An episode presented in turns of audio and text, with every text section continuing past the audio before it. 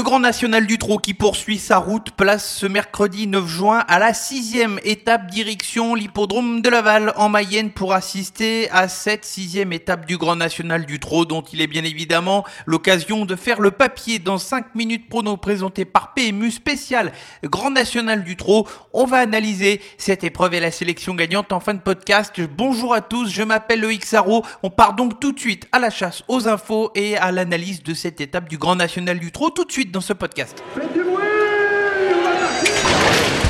Il s'entre maintenant dans la dernière ligne droite. Faites vos jeux. Et ça va se jouer sur un sprint final. PMU vous présente 5 minutes prono, le podcast de vos paris hippiques. Réunion une course 1, 13h50, ça ne bouge pas, vous en avez l'habitude pour cette étape du Grand National du Trot sur l'hippodrome de Laval, une des pistes références de France, piste corde à gauche, un tour de piste de 1250 mètres, une longue ligne droite de 310 mètres qui peut permettre à toutes les tactiques d'être appliquées, même si il peut paraître parfois un peu compliqué de refaire la distance si l'épreuve parvient à être un petit peu tactique. Le point fort de l'hippodrome de Laval, ce sont ces aires de départ qui sont larges et qui permettent à chacun d'avoir ses aises, qui est toujours un petit peu important pour les chevaux qui craignent la volte au moment de partir. Pour l'édition 2021 de cette étape du Grand National du Trot, 16 partants, 2850 mètres à parcourir. Le prono, c'est tout de suite.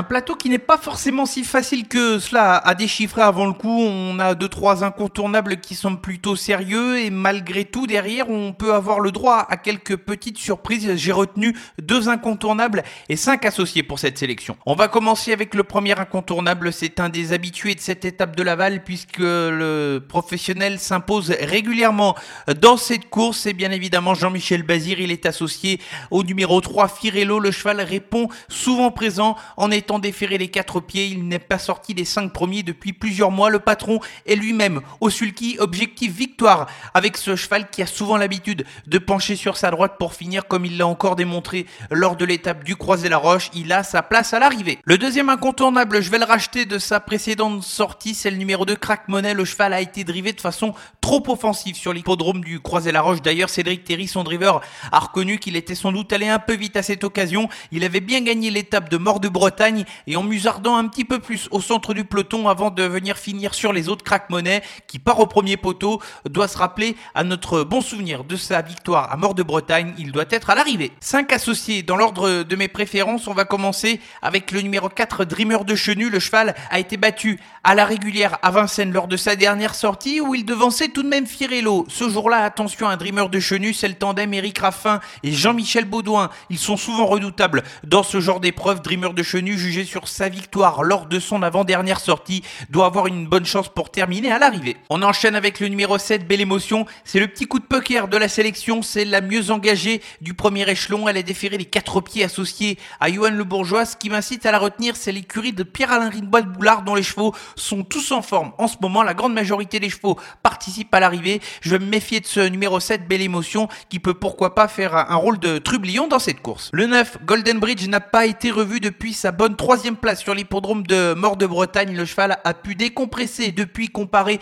à certains de ses adversaires qui ont pas mal enchaîné. Le cheval doit avoir un parcours favorable sans faire trop d'efforts, mais c'est une chance régulière pour être à l'arrivée. Il a le niveau d'une course de ce genre. Enfin, on va terminer également avec deux chevaux qui vont rendre la distance et qui n'ont pas de marge. Ce sont les numéros 10 décoloration et le 12 fric du chêne décoloration. Elle doit rendre la distance après sa victoire sur l'hippodrome de Marseille-Borelli. Ça se complique forcément dans ce tournoi, mais elle n'est pas non plus hors d'affaire. Pour une des cinq premières places, c'est une jument qui est courageuse et qui doit subir le plus longtemps possible. C'est également le cas du numéro 12 fric du chêne. Le cheval n'a pas démérité en prenant la cinquième place sur l'hippodrome du Croisé-la-Roche, mais dans une épreuve qui a été très rythmée. Il faut que ça se passe de cette façon-là. À Franck Nivard de bien jouer le coup au départ pour être le plus près possible et d'espérer être à portée de fusil des chevaux qui vont animer l'épreuve, mais Fric Duchesne est envisagé pour l'une des cinq premières places. Thank you. La sélection gagnante pour clôturer ce podcast, rendez-vous dans la sixième épreuve du programme, une course au trop monté, où j'aime beaucoup le numéro 11 France-Brésil qui revient dans cette spécialité où elle demeure plus à son aise. Il faut la reprendre de son dernier parcours au trot attelé où elle s'était lancée au galop. Auparavant, c'était très bien sur l'hippodrome de Rambouillet où elle montrait quelques moyens à l'attelage. C'est une jument de classe qui peut rivaliser avec les deux autres six ans de l'épreuve qui seront sans doute en vue, Finger de Rodray et Faster Siga. Un grand merci à tous pour votre fidélité à ce podcast 5 minutes prono spécial Grand National du Trot. C'est terminé. On se retrouve dès vendredi prochain pour un nouveau numéro de 5 minutes prono présenté par PMU, numéro classique. Nous ferons l'analyse des courses du week-end avec notamment les Quintet Plus et plusieurs petites sélections. Bonne semaine à tous.